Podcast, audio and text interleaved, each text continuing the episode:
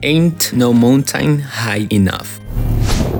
Es una canción RB escrita por Asford and Simpson en el 66. La canción aparece en la película protagonizada por Julia Roberts y Susan Sarandon. Quédate a mi lado.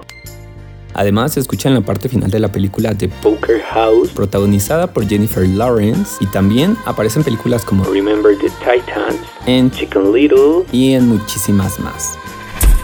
La composición tuvo un gran éxito como sencillo en el 67 grabado por Marvin Gaye, se convirtió en un hit por segunda vez en el 70 cuando una versión de la misma a cargo de la también artista Diana Ross la llevó al número uno de la lista Billboard Hot 100 y fue nominada para un premio Grammy.